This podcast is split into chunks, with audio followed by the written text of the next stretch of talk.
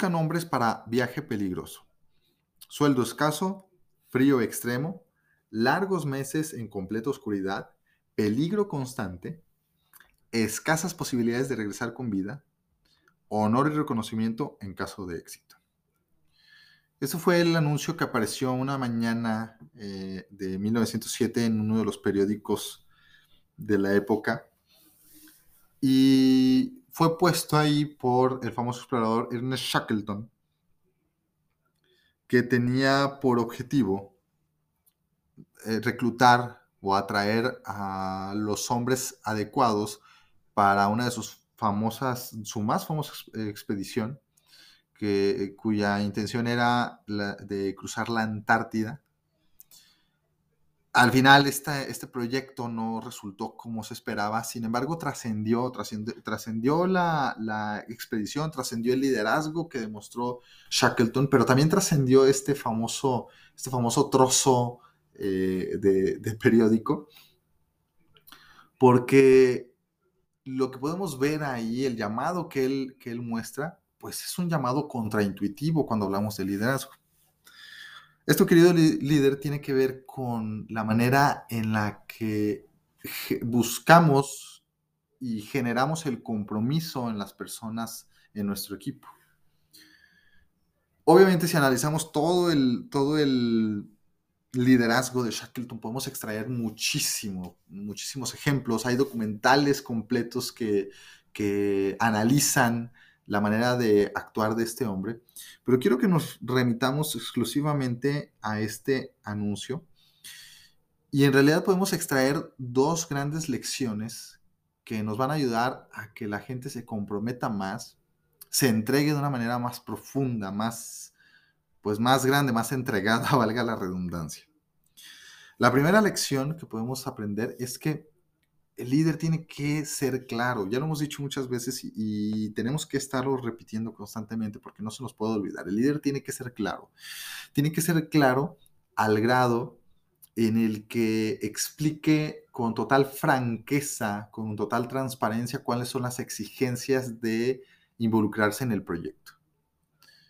Es sorprendente la, crudeza con la que explica que hay pocas posibilidades de regresar con éxito, que les van a pagar poco, que va a haber mucho frío, que va a haber mucha incomodidad. Esa claridad le permite a las personas que están, que, están interesadas tal vez, o tal vez ni siquiera están interesadas, pero que se llegan a enterar, pues tomar una decisión muchísimo más sobria, más centrada, más prudente. Obviamente es una decisión arriesgada, pero prudente en el sentido de que entiendes a qué, a qué le estás tirando. Cuando las personas no entienden en qué se están involucrando o cuando tienen una expectativa equivocada, sin saberlo obviamente, y se enfrentan a la, a la, realidad, es entonces cuando se sienten muchas veces engañadas y obviamente una persona que se siente engañada pues no se va a comprometer, no se va a entregar. Tampoco una persona que tiene una expectativa menor o deficiente pues va a rendir, va a dar el ancho. Simple y sencillamente por un tema de ignorancia. Entonces, como líder, necesitas ser claro en las exigencias de tu proyecto, necesitas ser claro en el sentido de qué tanto esfuerzo va a requerir, qué, nivel de competencias, qué a lo mejor pues entrega, sacrificio, a lo mejor qué tanto va, a demandar en el sentido de, la capacidad de aprender y de adaptarse a, los cambios o qué nivel de riesgo implica. Hay muchísimas, muchísimos elementos que si nosotros como líderes no clarificamos con las personas, entonces van a terminar decepcionadas, con un sentimiento de engaño y por supuesto, lo más grave de todo, van a terminar sin un compromiso verdadero.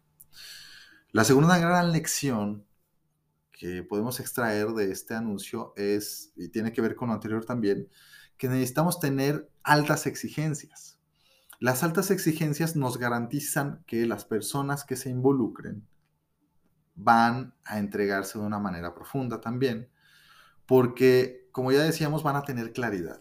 Esto no quiere decir que a lo mejor no vas a, no se te va a colar a alguien de vez en cuando que no haya entendido de qué se trata o de que no tuviera la mejor de las intenciones, Pues porque somos seres humanos y porque no somos perfectos y porque en más de una ocasión podemos caer en errores, tanto con el líder como la persona que se involucra.